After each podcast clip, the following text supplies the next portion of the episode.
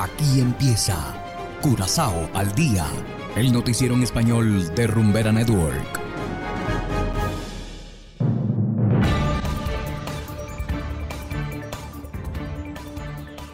Una muy feliz tarde para todos nuestros oyentes de Rumbera Network 107.9 FM. De igual manera, saludamos a quienes nos escuchan en formato podcast a través de noticiascurazao.com. Hoy es martes 28 de febrero de 2023 y a continuación los titulares. Clientes de Aqualectra podrán reportar las lecturas de sus propios medidores organizaciones piden a Holanda poner más atención a los venezolanos. Descubren 697 kilos de cocaína procedente de Curazao en Rotterdam. Y en internacionales, universidades públicas en Venezuela declaran paro de 48 horas. Esto es Curazao al día con Ángel Van Delden.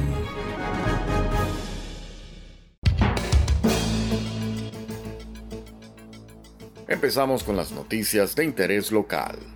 Aqualectra ofrece a los clientes con medidores convencionales la opción de informar ellos mismos la lectura del contador el día que corresponda. También está previsto que un empleado de Aqualectra visite a los clientes para hacer correcciones. En noviembre, diciembre y enero del año pasado, Aqualectra tuvo que estimar el consumo de un grupo de clientes. Debido a las fuertes lluvias, muchos medidores se habían hecho inaccesibles. Y en materia migratoria, las organizaciones Amnistía Internacional, Refugee Work Netherlands y Human Rights Defense Curaçao enviaron una carta a los presidentes del Parlamento de Curazao, Aruba y San Martín, a la Comisión del Reino del Senado y la Cámara de Representantes pidiendo un enfoque más humano para los refugiados y migrantes en crisis. Los Países Bajos deben dejar de mirar hacia otro lado, afirman las organizaciones. Representantes de todos estos parlamentos se reunirán en Curazao durante tres días esta semana como parte de la consulta interparlamentaria del Reino semestral. Human Rights Defense Curaçao explica que se critica el hecho de que los Países Bajos financien la renovación de los llamados cuarteles para extranjeros sin imponer requisitos sobre la recepción. Los extranjeros encarcelados, según ellos, siguen estando detrás de alambradas y en cuartos enrejados y por lo tanto privados de su libertad. Amnistía Internacional publicó un informe el 7 de febrero sobre la situación de los venezolanos indocumentados en Curazao. Este es el tercer informe sobre este tema desde 2018. Según Amnistía, la forma en que se trata a las personas refugiadas y migrantes en crisis es deficiente y apenas ha mejorado en los últimos años. Y seguimos con las noticias.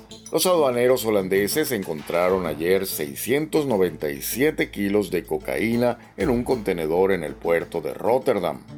Los estupefacientes estaban escondidos en 23 bolsos deportivos, informó este martes el Ministerio Público.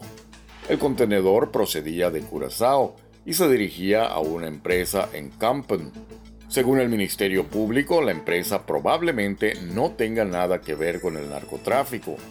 El equipo HARC, una asociación de aduanas, y FIOD, Policía Portuaria y el Ministerio Público en Rotterdam, están investigando el hallazgo. La cocaína, mientras tanto, ya ha sido destruida. Hacemos ahora una pequeña pausa y enseguida volvemos con más de Curazao al día. 107.9.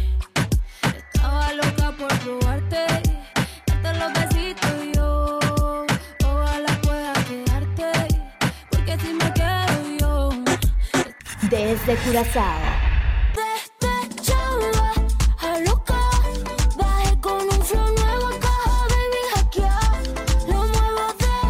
lado. Rumbera Network. Cero copia, bebé es Rumbera Curazao. Y es que Si eres feliz, estás aquí. Continuamos ahora en el ámbito internacional.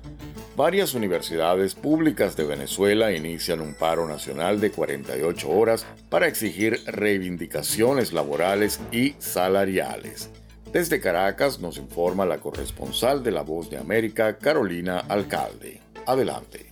Desde inicios de este año, trabajadores de distintos sectores públicos han protagonizado diversas protestas de calle para exigir salarios dignos, indexados y respeto a la libertad sindical. En ese sentido, la Federación de Profesores Universitarios de Venezuela llamó a paralizar las actividades en las universidades públicas del país, donde docentes con más de 15 años de experiencia y estudios de doctorado ganan unos 30 dólares mensuales, mientras que el promedio salarial de profesores con el mismo perfil en otros países de la región es de unos 2.000 dólares. José Gregorio Alfonso, presidente de la Asociación de Profesores Universitarios de la Universidad Central de Venezuela, considera que la situación es incomprensible y la atribuye a que la educación no es una prioridad para el gobierno, especialmente ante el pensamiento crítico en las universidades.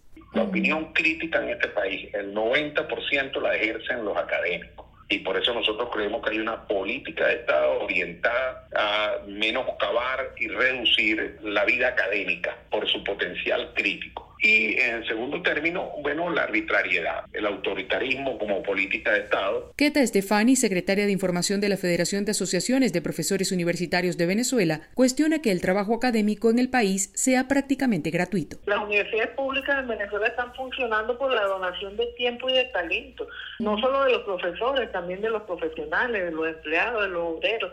O sea, la remuneración que alcanzaría para un día, eh, ir a trabajar un día. A principios de año, la vicepresidenta Delcy Rodríguez aseguró que en cuestión de horas se conocerían anuncios respecto a la recuperación del poder adquisitivo. Sin embargo, el salario mínimo sigue sin sufrir alteraciones a pesar de la devaluación del bolívar y los elevados índices de inflación. Carolina Alcalde, Voz de América, Caracas. Y de esta manera, estimados oyentes, llegamos al final de Curazao al Día. No olviden que pueden descargar nuestra aplicación Noticias Curazao, disponible totalmente gratis desde Google Play Store.